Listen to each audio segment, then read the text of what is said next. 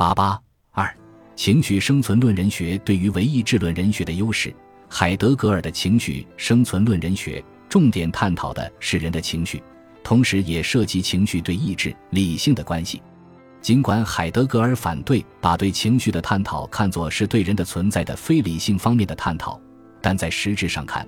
由于在人的存在中，情绪同意志一样，毕竟不同于理性，因而把它归之于非理性的方面是成立的。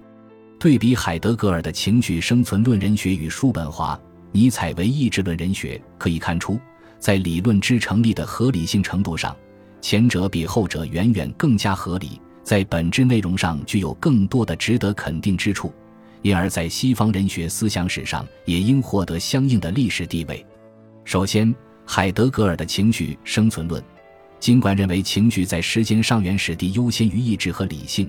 但并没有把情绪看作是整个宇宙世界的本质，看作是万事万物得以存在的根据和动力。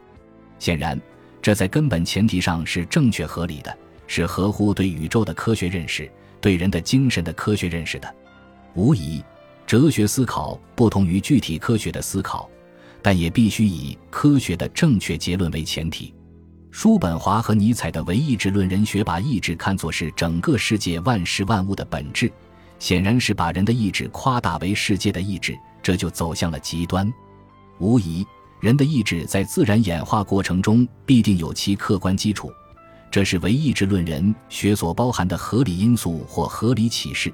但意志毕竟已经越过了其客观基础，在本质上已经不同于其客观基础，因而不能把二者混为一谈。其次，海德格尔的情绪生存论，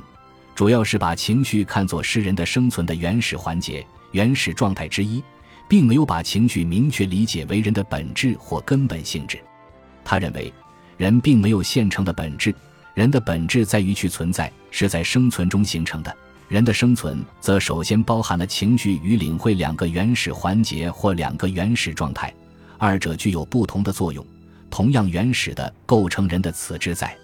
正如我们在此在的生存在是一章中所说，海德格尔认为，作为现身感受的情绪，离不开理论思维之前的领会。此在对于自己这样那样存在，为何如此存在，总是有所领会。总是有所领会的筹划着，也总是开展着室内照面存在者对他自己的意蕴或意义。而且，即使是这两个环节如此重要，海德格尔也没有明确把他们二者的整体作为人的现成或固有本质。叔本华和尼采的唯意志论人学，则直接或者把生存意志作为人的本质，或者把强力意志作为人的本质。在理论上犯了以偏概全的错误，是不符合人的本质的现实的。第三，海德格尔的情绪生存论明确认识到了情绪与意志理论认识、纯粹直观这些因素在人的生存中的不同作用，认为它们之间不是本质与现象的关系，在一般情况下也不是一种因素是主人，另一些因素是仆人或手段的关系。一方面。情绪在生存状态上原始的先于意志理论认识，纯粹直观，已经以特有的方式先行的对世界进行着揭示。这是情绪在生存状态生存论上的优先地位。相反，如就理论认识来说，它本身也总是伴随着情绪，即使是最纯粹的理论认识也是如此。而且，平静的情绪是理论思维得以可能的条件。再就纯粹直观来说。即使它能够深入到一种事情的最内在脉络，也不能揭示诸如可怕这种情绪所代表的东西。另一方面，由于实践活动的要求，此在实际上可以、应该，而且必须凭借理论认识和意志成为情绪的主人。这种情况在此在的生存活动的实践维度上意味着理论认识和意志的优先地位，但这并不能够否认情绪的原始优先地位。相反。就叔本华和尼采的唯意志论人学来看，叔本华把快乐和痛苦这两种基本情绪看作是生存意志的现象或表现。生存意志这一本质决定了现象中的快乐和痛苦的存在，而又永远不能解决快乐的暂时性和痛苦的永恒性之间的矛盾。尼采则把快乐和痛苦两种情绪看作是强力意志实现与否的表现。把激情看作是强力意志实现自身增长的手段，因而最终把强力意志作为情绪或情感的实体，作为情绪或情感赖以存在的灵魂。总体来看，由于海德格尔重点从生存状态、生存环节的角度探讨人的情绪，因而对于情绪的作用进行了深入揭示，由此也突出强调了情绪的独特作用。与此同时，除了他的思考本身存在一定的科学上的不足以外，他并没有走到极端夸大情绪的地步，而是力求呈现出情绪的生存论特点。并力求注意在情绪与意志、理性、直观、实践的整体关联中来思考人的生存。事实上，他不仅明确指出了理性、意志、直观等在人的生存中具有情绪所不能替代的作用，而且明确指出了实践也是人的生存的一种方式或环节。如果我们一定要对海德格尔关于人的观点做出综合性概括的话，那么也许可以说。情绪、领会、理性、意志、直观、实践等各个方面的一体结构，是人之所以为人的基础所在。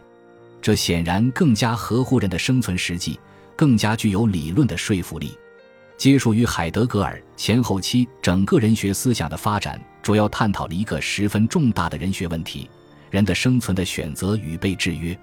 如果说他的前期人学思想所围绕的中心是个体的人。是个体的人的选择性、能动性。那么，他的后期人学思想所围绕的中心，则是人类的人，是人类的人的被制约性、受动性。如果说他的前期人学思想主要探索了人的生存的选择性，强调了人的生存选择对人的本真生存的重要意义的话，那么他的后期人学思想则主要探索了人类历史的被制约性，强调了他所说的大话对人类历史的支配性。如果说他的前期人学思想具体探索的是个体的此在与存在的内在关联，是从此在的生存到存在的意义，那么他的后期人学思想具体探索的则是人类的人与大化的关系，是大化对人类历史的绝对支配和制约。如果说他的前期人学思想的实质是个体的人的人学，是个体的人如何走向自由的人学，那么。他的后期人学思想的实质，则是人类的人的人学，是人类的人如何服从必然的人学。他对人的生存的选择与被制约的思考，他在这一思考中所直接或间接提出的一系列重大人学问题，如人的生存的非理性方面在人的生存及本质形成中的地位问题，人类在宇宙世界中的地位问题，人类历史活动的规律性问题，现代科学技术对大自然的破坏问题。人类及其思维与存在的同一性问题，人的语言、思想与整个宇宙运行的关系问题等，都或者是在现代人类，特别是现代西方社会人类的生存状况中有其现实根源，或者是在十九世纪末以来的整个现代西方人学思潮的产生与发展中有其促动背景，或者是在从古代到现代的整个西方哲学的历史运动中有其活水源头。这就不仅充分表明了海德格尔的人学思想并不是脱离现实和以往人学思想的空中楼阁，而且充分表明了海德格尔人学思想的突出的理性自觉。他敏锐地把握到了现代西方社会所出现的深层的重大生存问题，力图在对现代人类生存状况的思考中找到解决现代人类生存危机的出路。无疑，他所提出的让人类自觉地去认识。去等待大化的运行这一解决人类生存危机的根本出路是不全面的。然而，他的这种理性自觉的人学思考，却充分表明了他对人类社会发展的深刻的历史责任感和对人类未来前途命运的无限关怀。归根到底，无论从理论上还是从现实上来看，人的生存的选择与被制约是人类历史的永恒问题，因而是哲学必须面对的永恒问题。只不过是在不同时代、不同民族、不同社会，这一问题的内容和形式存在不同而已。联系到我国自从上个世纪八十年代以来，在探索和建立社会主义市场经济的过程中，不仅已经极大地凸显了个体存在问题，而且极大地突出了我国各个层次主体的选择行为和市场经济规律的盲目制约之间的复杂关系问题。联系到我国上个世纪九十年代前后所高扬的主体性哲学，恰恰是海德格尔后期关于人类历史是被支配的人学观点的反面；而在我国上个世纪九十年代后期，人的问题再次成为哲学探索的一大热点。联系到二零零八年，西方国家在人们满怀信心的以为经济将保持长期稳定增长的情况下，突然再次爆发金融危机，而重新尖锐地提出了人类历史的选择与被制约问题。因此，以科学的态度对海德格尔人学思想进行深入研究，对于我们在个体层次、民族层次乃至人类层次上进一步开展人学问题的探讨，就是一项具有重要理论和现实意义的工作。本集播放完毕，感谢您的收听，喜欢请订阅加关注，主页有更多精彩内容。